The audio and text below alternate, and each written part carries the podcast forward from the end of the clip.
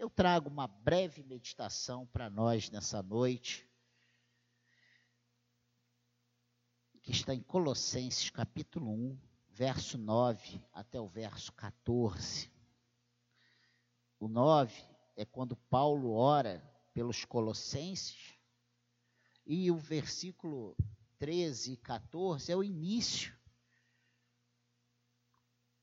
de algo muito interessante que ele começa a falar, a explicar nessa carta, falando sobre a excelência da pessoa e da obra de Cristo. Né? Então nós vamos ler esse texto. Você que está muito com muito frio, fique de pé no seu lugar. Você que está cansado, fique de pé no seu lugar. Você que está descansado, fique de pé no seu lugar. Né?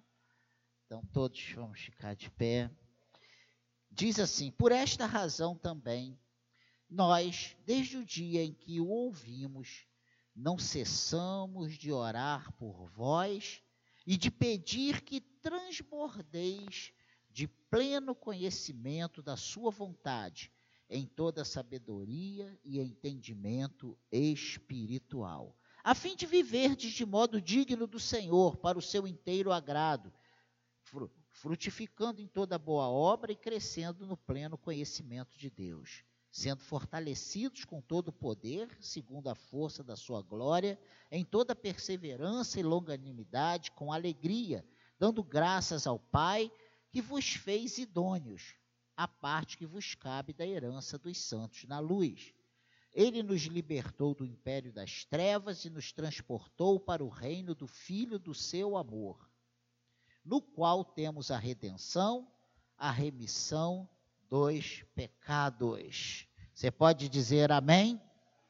Que o Senhor abençoe a leitura da Sua palavra, que o Espírito Santo de Deus venha falar aos nossos corações nesta noite. Você que esteve aqui na quinta-feira, pode se sentar, né? Você que esteve aqui na quinta-feira, você vai pensar assim, ué, o pastor está falando do mesmo assunto em outro texto, mas tem muito a ver, sim, a palavra de quinta, e se você puder ouvir depois pelo site, faça isso. Tem muito a ver com o que nós vamos falar nessa noite. Mas o que eu quero abordar hoje, e o título seria Cheios do Conhecimento da Vontade de Deus. E Paulo fala isso, assim como ele falou, e vimos isso na quinta-feira lá em Romanos, que a igreja de Roma dava um prazer tremendo, porque eles eram obedientes, porque eles davam, estavam dando um bom testemunho. Paulo diz isso também aqui da igreja de Colossenses. Né? A nossa caminhada com Deus, ela exige que tenhamos uma vida em que busquemos cada vez mais. Nós não podemos viver uma vida com Deus acomodada, né? Uma vida com Deus estagnada, uma vida com Deus baseada em uma experiência, em algo que Deus fez na sua vida lá em 1820. Ah, quando eu tinha, eh, lá em 1820, o Senhor um dia fez isso. E daí a gente acha que Deus já fez tudo. Nós precisamos entender que o nosso Deus é o Senhor Todo-Poderoso. O nosso Jesus, ele é ilimitado. E nós precisamos ser com Deus insaciáveis. Essa é a realidade. E aí, quando a gente não no contexto, mas no princípio, quando você diz, quando você vê lá que ele diz, ó, aquele que pede, que bate, ele abre, aquele que pede, recebe, o que, que ele está qual é esse princípio? Né? Que nós temos que nos chegar sempre ao Senhor, que nós não podemos nos cansar de pedir. A nossa obrigação não é ficar frustrado porque não aconteceu o que pedimos. A nossa obrigação é pedir aquele que pode fazer. A nossa obrigação é buscar, a nossa, a nossa obrigação é, é, é cada vez mais fazer aquilo que nos compete. Porque o que Deus não vai fazer o que eu tenho que fazer. Deus não vai fazer o que você precisa fazer. Agora, o que ele precisa fazer, ele sempre vai fazer. Ele nunca vai deixar de fazer. Então, é muito interessante termos pleno conhecimento da vontade de Deus. O apóstolo Paulo ele sabia de um grupo de cristãos que dava excelente testemunho de fé e amor verdadeiro, que era essa igreja de Colossos, os colossenses. E ele lhes ensina algo mais a respeito da caminhada com Cristo. Se nós o aprendermos, certamente teremos vida mais abundante no Senhor, porque olha, quanto mais nos aproximamos de Deus, mais o Senhor se mostra, mais o Senhor faz, mais o Senhor nos usa. Nós temos vivido uma vida aquém da proposta de Deus para nós. Isso é uma realidade. Nós temos vivido. Seja como indivíduo, seja como comunidade. E precisamos prestar atenção que é possível ter vida mais abundante em Cristo. Pois Ele já fez toda a obra por nós. Hoje nós vamos, daqui a pouco, nos alimentar do pão e do cálice, que representa para nós o corpo e o sangue de Cristo. Nos faz lembrar do sacrifício completo de Cristo, da obra completa que Ele realizou por nós lá na cruz do Calvário. Um sacrifício perfeito e perpétuo, que não precisa ser repetido, não precisa ser renovado. Amém, igreja? Esse é o nosso Senhor. O que, o que ele precisava fazer por nós, ele já fez, a obra completa já está já está aí, né? Claro que se ela está completa, ela está pronta. É, é um cacófago, mas, gente, é a realidade. E nós às vezes, temos uma necessidade humana de estar experimentando algo novo, mas não tem algo novo. Que tinha que ser feito, o Senhor já fez. O sacrifício foi um só. Agora o que nós precisamos é saber dele, é entender dele, o propósito dele para nós, o que ele espera de cada um de nós. E a pergunta, a, a proposta é: nós temos tido uma vida né? Em, de acordo com o que Ele espera de nós. Nós temos orado como Ele espera, nós temos lido a Bíblia como Ele espera, nós temos amado o nosso próximo como Ele espera, nós temos vivido uma vida cristã como Ele espera. Nosso testemunho tem sido como Ele espera de nós. Nós temos, com a nossa vida, pregado o Evangelho. Que é isso, pastor? Só você ler Atos capítulo 2, você vai ver como a igreja primitiva vivia. E a Bíblia não diz que eles estavam ali pregando, a Bíblia diz que pelo modo de vida como eles viviam, as pessoas simpatizavam, queriam estar juntos, as pessoas queriam ser iguais, as pessoas queriam experimentar e as pessoas acabavam se rendendo ao Senhor, né?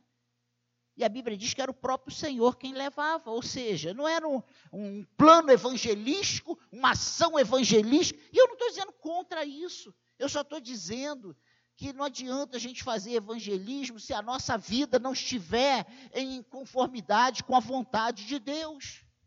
Se a gente estiver levando vida de mundano, se a nossa vida for igual à vida de um cachaceiro lá fora.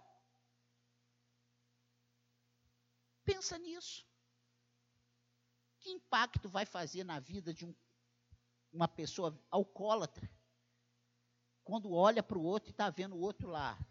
Caipirinha, caipivódica, martini, vodka, e pá, e cerveja, e chope. Eu não estou falando contra a bebida, eu estou falando do nosso testemunho. Como viviam os cristãos? Nós temos vivido igual? não estou falando que a gente tem que ser réplica. Não, não, nós. Peraí, mas Paulo diz ser de meus imitadores, porque eu sou de Cristo. Eu falei isso quinta-feira. Nós temos sido parecidos com Cristo. A primeira coisa que eu quero ver está aqui nesse versículo 9 de Colossenses, capítulo 1. Por esta razão também nós, desde o dia em que o ouvimos, não cessamos de orar por vós e de pedir que transbordeis De quê? De movimentos, de, de reteté, de. Não, olha o que ele. Que não, olha, que transbordeis de pleno conhecimento da sua vontade, em toda sabedoria e entendimento espiritual. Olha que coisa tremenda. Olha que coisa tremenda. Então, qual é o desejo de Paulo em oração por esta igreja? Ele diz aqui, ele responde aqui a essa pergunta nesse versículo 9. Que fossem cheios de, do conhecimento da verdade de Deus. O conhecimento, nós precisamos entender que o conhecimento nos impede de desvios. O conhecimento nos impede de sermos levados por qualquer palavrinha que é soprado no nosso ouvido.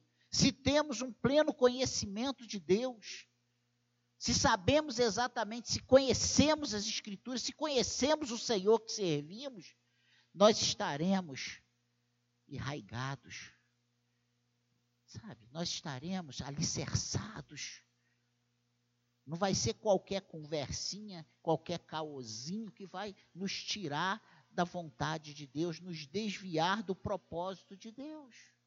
Então é necessário que o crente verdadeiro tenha pleno conhecimento da verdade de Deus. E a verdade de Deus, ela é a única. Não existem várias verdades. O mundo aí questiona o que é verdade, a filosofia, o que é verdade, né? Mas, e na filosofia, o que é verdade para um já não é verdade para o outro. O que é verdade absoluta para um já não é uma verdade absoluta para o outro. Mas o Evangelho é a verdade de Deus. É, é, é, é, uma verdade única. Não existe na palavra de Deus duas verdades. É um Cristo só, é um Senhor só. Amém, igreja? É uma verdade. Então, a verdade de Deus ela é única, ela não é relativizada. É verdade, mas é verdade, mas nós hoje queremos fazer uma série de parênteses para relativizar a verdade do Evangelho, mas ela não pode ser relativizada, porque a Bíblia diz que aquele que tirar ou acrescentar um tio será anátema, será réu do inferno. E nós não temos batido nessa verdade, nessa tecla. Nós muitas vezes deixamos que coisas lá do mundo, lá de fora, invade, invada a, a, as coisas de Deus e joguem é, nuvem naquilo que está muito claro. Amém, igreja? Então, o desejo de Paulo em oração é que fossem cheios do conhecimento da verdade de Deus. E a segunda coisa, que essa, esse conhecimento, eles, que eles fossem cheios da verdade do conhecimento de Deus, né? ou cheios do conhecimento da verdade de Deus, que isso também acontecesse com toda sabedoria e entendimento espiritual.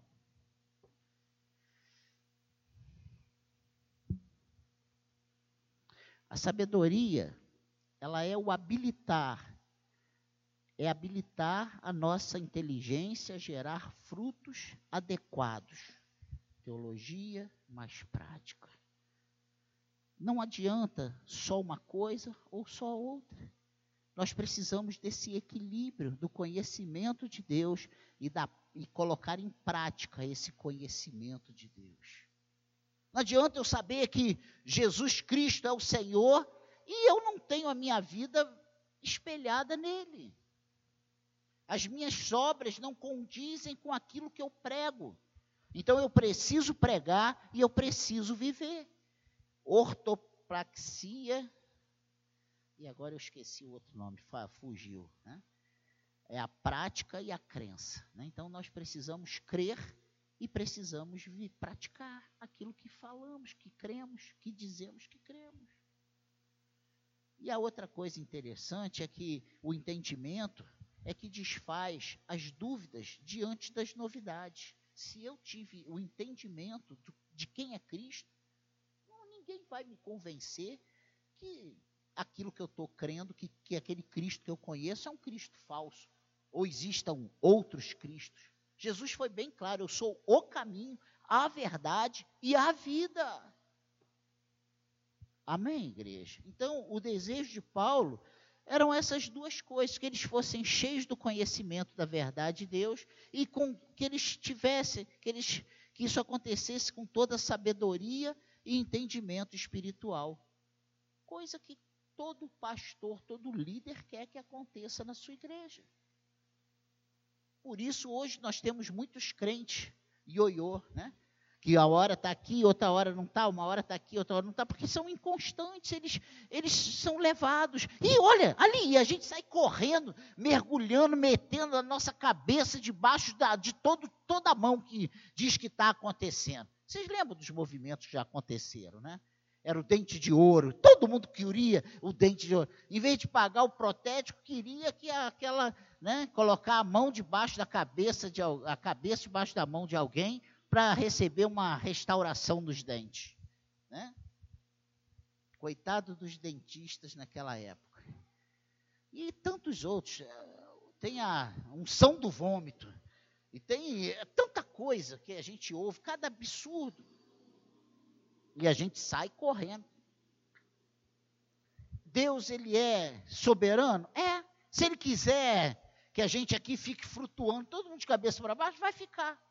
Agora, tem propósito nisso? O nome dele vai ser glorificado nisso?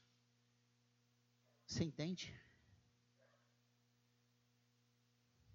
A segunda coisa interessante que tem nesses versículos que lemos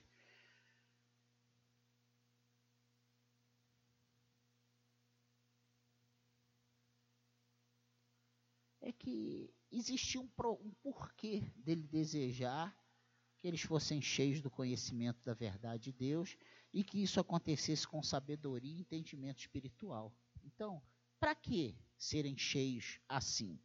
Versículo 10 e 11, olha o que, que diz aí. A fim de viver de modo digno do Senhor. Espera aí. Então, eu, o que Paulo está desejando para a igreja de Colossos, Colosso, Colosso, né? que ele ouviu falar muito bem, é que eles fossem cheios do conhecimento de Deus e que isso acontecesse com sabedoria e entendimento com um propósito. Qual o propósito? Eles serem a igreja mais sábia daquela época? Não, o propósito era para que eles vivessem de modo digno de quem? Do pastor, da denominação, do Senhor. Viver do modo digno do Senhor. Amém, igreja? Para o seu inteiro agrado, frutificando em toda boa obra e, e crescendo no pleno conhecimento de Deus. Olha que coisa tremenda. Olha que razões por que Paulo pede isso em oração a Deus em relação a essa igreja que, que ele ouviu falar muito bem, que o testemunho de que aquela igreja estava vivendo uma fé salvífica verdadeira, que eles estavam alicerçados em Cristo, que eles estavam sendo um padrão para aquela época. Aí Paulo pede, Senhor, que eles sejam cheios do conhecimento da verdade de Deus. Senhor, que isso aconteça, que eles sejam sábios e que eles tenham entendimento espiritual. Para quê? A fim de viver de modo digno do Senhor, para o seu inteiro agrado, frutificando em toda boa obra e crescendo no pleno conhecimento de Deus, sendo fortalecidos com todo o poder, segundo a força da sua glória, em toda perseverança e longanimidade, com alegria. Olha só, não é com tristeza, não é com maledicência, não é com murmuração, é com alegria. Como temos vivido? Então, eles precisavam ser cheios assim para quê? Para que vivam de maneira digna do Senhor. Peraí, mas eles já não tinham um bom testemunho? Paulo já tinha ouvido falar muito bem da fé que eles professavam, da maneira como eles viviam. O que entendemos aqui é que quanto mais nós somos vistos como um cristão verdadeiro, mais podemos ser. Que nós não devemos nos acomodar. Ah, eu, eu já oro duas vezes. Ah, não, eu, ah, é, eu sou bom, é, eu já sou um crente. Eu já tenho 20 anos de igreja. Nós precisamos cada vez buscar mais o Senhor, cada vez ter prazer em, em se aprofundar no conhecimento de Deus, cada vez prazer de viver de modo digno do Senhor. Viver de maneira digna é louvar a Deus com a nossa existência. Nós temos feito a diferença no nosso trabalho,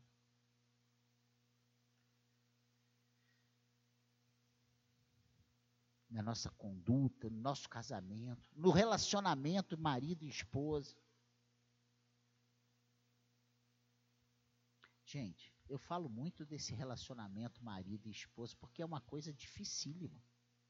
São duas pessoas diferentes dentro confinado numa casa anos e anos e anos. Pense nisso. É um querendo uma coisa e o outro outro, um achando uma. É difícil, não é fácil não. Então, para que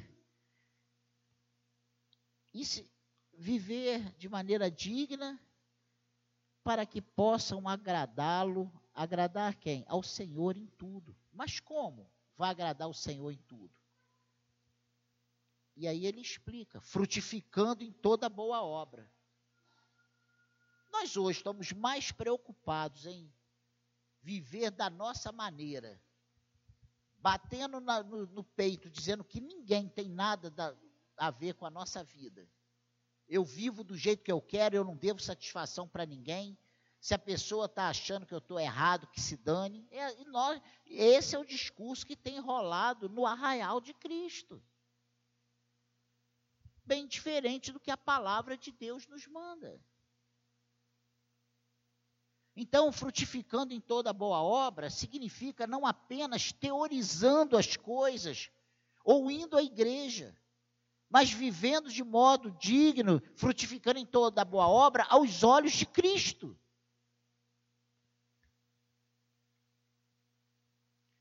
Crescendo no conhecimento de Deus, buscando sempre mais de Deus. Sendo fortalecidos com todo o poder o poder que quebra o jugo é o que nos dá forças para prosseguir. E nós precisamos ser fortalecidos no poder do Senhor. Nós precisamos da ajuda do Senhor. Com a nossa força nós não conseguimos. E a palavra de Deus que a alegria do Senhor é a nossa força. Alegrai-vos, enchei-vos, regozijai-vos. Nós precisamos buscar isso em Deus.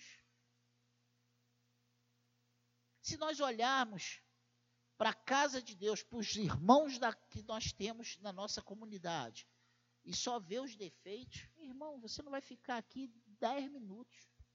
Começando por mim, 1850. Olhe para isso. Vamos olhar para o que a palavra de Deus está nos dizendo. Então, qual é o propósito? Qual o propósito? Então, para que ser cheios? Para que vivam de maneira digna, para que possam agradá-lo em tudo, frutificando em toda boa obra, crescendo no conhecimento de Deus, sendo fortalecidos com todo o poder. É para isso que nós precisamos ser impactados, transformados, ter transbordar de pleno conhecimento da sua vontade, com toda sabedoria e entendimento espiritual. É para isso. Para quê? Para quê? Para que, tenha, para que tenham toda perseverança e paciência com alegria. Perseverança e paciência mostram descanso no Senhor. Fazer isso com alegria é, conquist, é a conquista de nossas almas. Sabe? Mas nós temos sido crentes tão preocupados. Nós não conseguimos descansar no Senhor.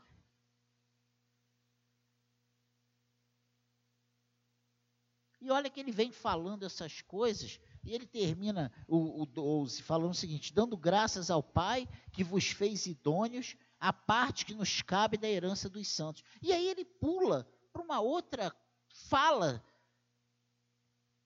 E ele nos libertou do império das trevas e nos transportou para o reino do Filho do seu amor, no qual temos a redenção, a remissão dos pecados. Olha o que ele, como é que ele coloca isso? Sabe por quê? Uma coisa está entrelaçada à outra. Como vou dizer que o Senhor me redimiu? Como eu vou dizer que o Senhor me transportou do reino das trevas, né, do império das trevas para o reino do Filho do seu amor, se eu não tenho uma novidade de vida? Se o meu procedimento é mundano? Se o meu palavreado é mundano? Se as minhas atitudes são mundanas? se o meu, meu entendimento é mundano, minha mente é mundana, meu coração é mundano, minhas atitudes mundanas. Irmãos, o Evangelho de Cristo fala de mudança. O Evangelho de Cristo nos remete à transformação. Não, eu sou crente. Eu sou crente, mas eu só quero as coisas que o mundo oferece. Eu sou crente, mas eu só acho graça nas coisas do mundo. Eu sou crente, mas eu só quero estar perto de incrédulos. E eu não estou falando perto no sentido de conviver ou de, de ter a oportunidade de falar de Cristo. Não estou dizendo de nós vivermos isolados como ETs, não.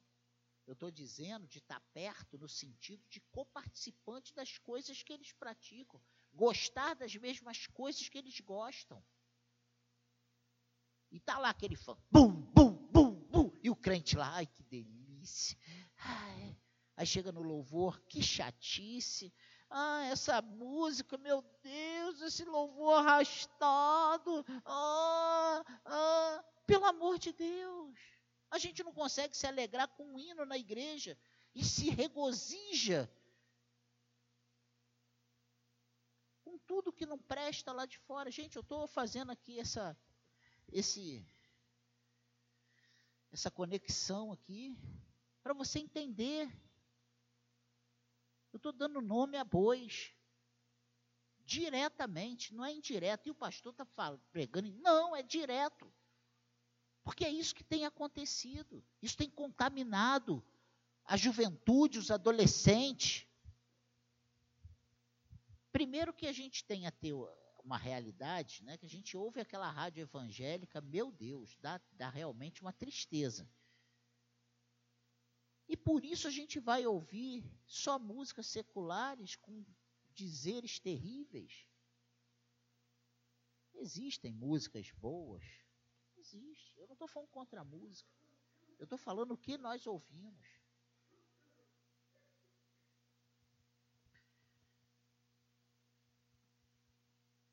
Nós temos dado um bom testemunho de cristãos?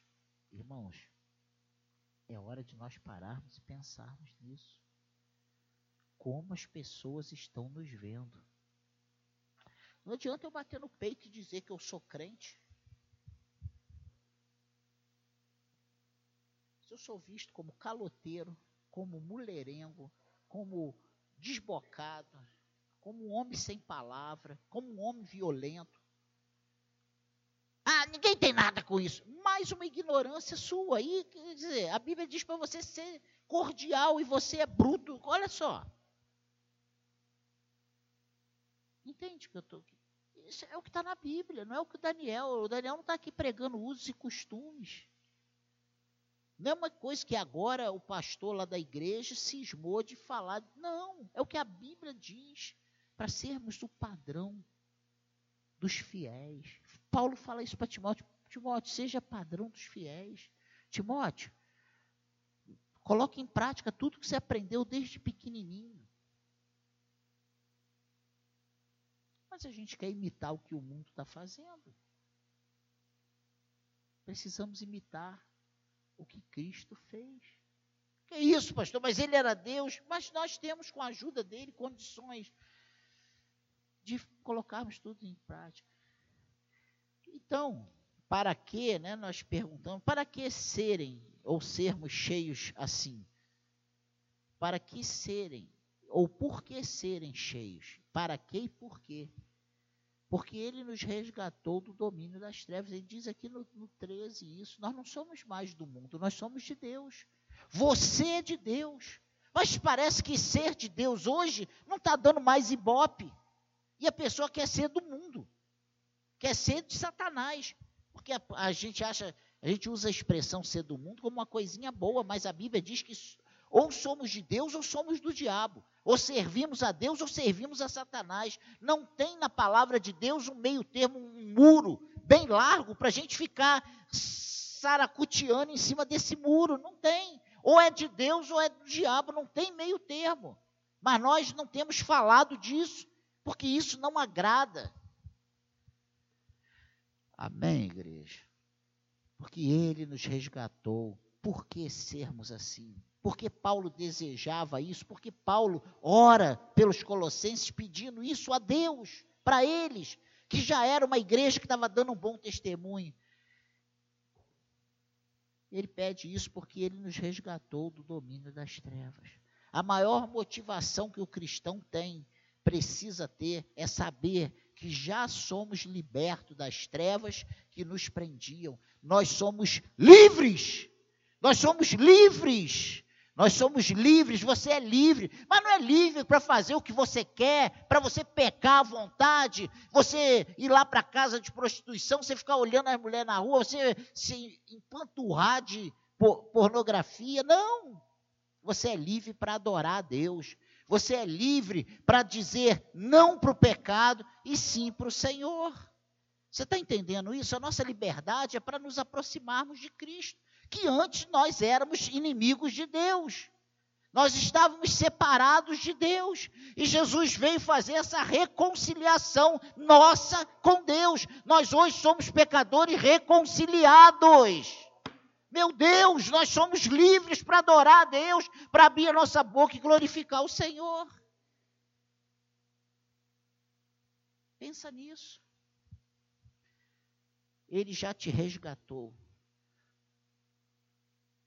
do domínio das trevas. Satanás não tem mais domínio sobre você. Não fique em dúvida. Não fique, sabe, será? Mas é, é. Coloque isso em prática na tua vida. A Bíblia diz que nós precisamos romper em fé, de fé em fé. O justo vive pela fé. Qual é a fé? Fé no Filho de Deus, fé na obra completa de Jesus Cristo, fé naquilo que, as, que a palavra de Deus nos promete, que já aconteceram em nós nós já somos libertos. O Senhor já nos libertou, Ele já nos fez pessoas livres. Livres do pecado, mas escravos de Cristo. E aí a gente não consegue entender isso. Como é que Ele me libertou? Eu sou livre e agora eu sou escravo. Você é escravo de um Senhor bom. Você é escravo de alguém que morreu na cruz para te dar vida eterna. Ele, você é escravo de alguém que se colocou no teu lugar, pagou o preço que você não podia pagar para você viver a vida abundante que ele tem. Olha só. Você é escravo do doador de vida. Ele faz, sabe, essa transfusão para você. Toma. Toma da minha vida para você. Toma da minha vida para você. Toma da minha santificação para você. Toma da minha justificação para você. Pensa nisso. Amém, igreja? Por que serem cheios?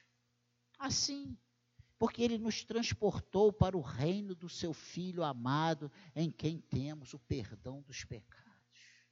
Além de, ser, de servos tirados das trevas, nós fomos levados para o reino em que Jesus governa. Essa é a nossa realidade.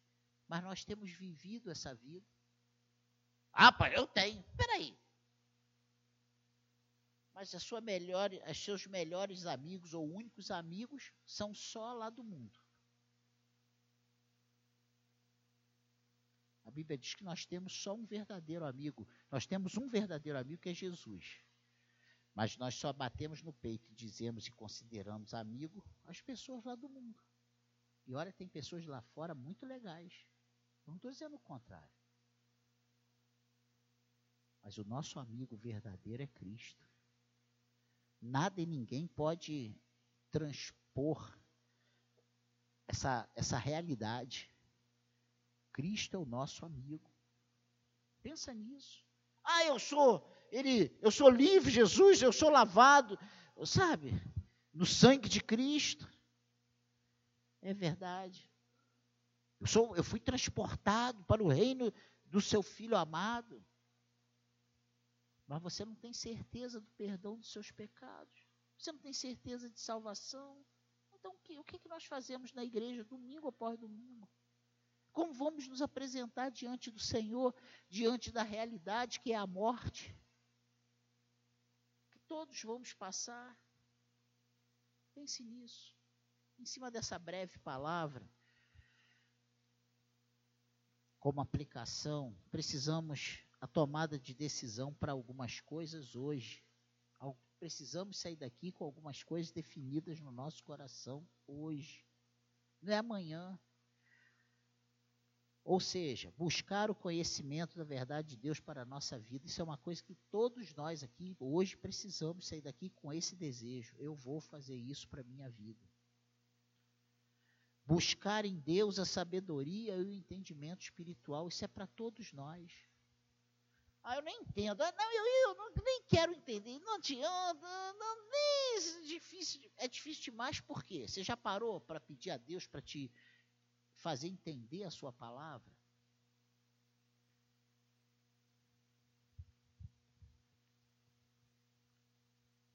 Entregar a Deus nossos corações de tal forma que Ele nos encha de paz e alegria pelo fato de estarmos descansados dEle.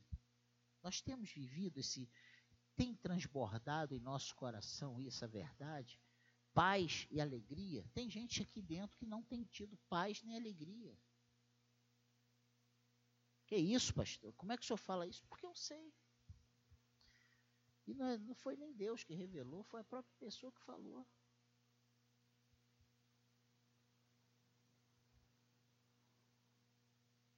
Precisamos sair daqui certos dessa decisão, tomando essa decisão, que nós seremos testemunhas ou vamos testemunhar dos feitos de Deus. Paulo soube dos Colossenses por ter ouvido a respeito deles, ouviu o testemunho, que possamos sair daqui hoje falando assim: Senhor, me ajude para que as pessoas ouçam falar bem de mim. Não falar bem que eu sou uma pessoa legal, que eu atravessei a velhinha no sinal. Não só isso. Isso é importante. São obras, mas que possam falar bem como cristãos. Ali está um verdadeiro cristão, um homem correto, uma mulher correta, uma mulher de Deus. Pense nisso. E não bater no peito e dizer que se dane o que vão pensar de mim, o que vão falar de mim, vão ter que me engolir. Não pode ser assim, nem para mim e nem para você. Se somos verdadeiramente lavados e remidos pelo sangue de Jesus. Amém, igreja? Ele nos quer cheios do conhecimento da verdade de Deus. Busque isso, valorize isso. Ah, pastor, mas eu não tenho tempo de fazer um seminário. Leia em casa, peça ajuda ao Senhor, leia boas literaturas.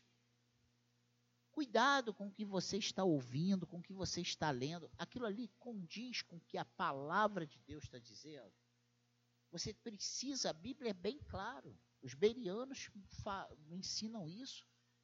Ouvir e saber separar o que é bom e o que não é bom. O que é de Deus e o que é coisa do homem.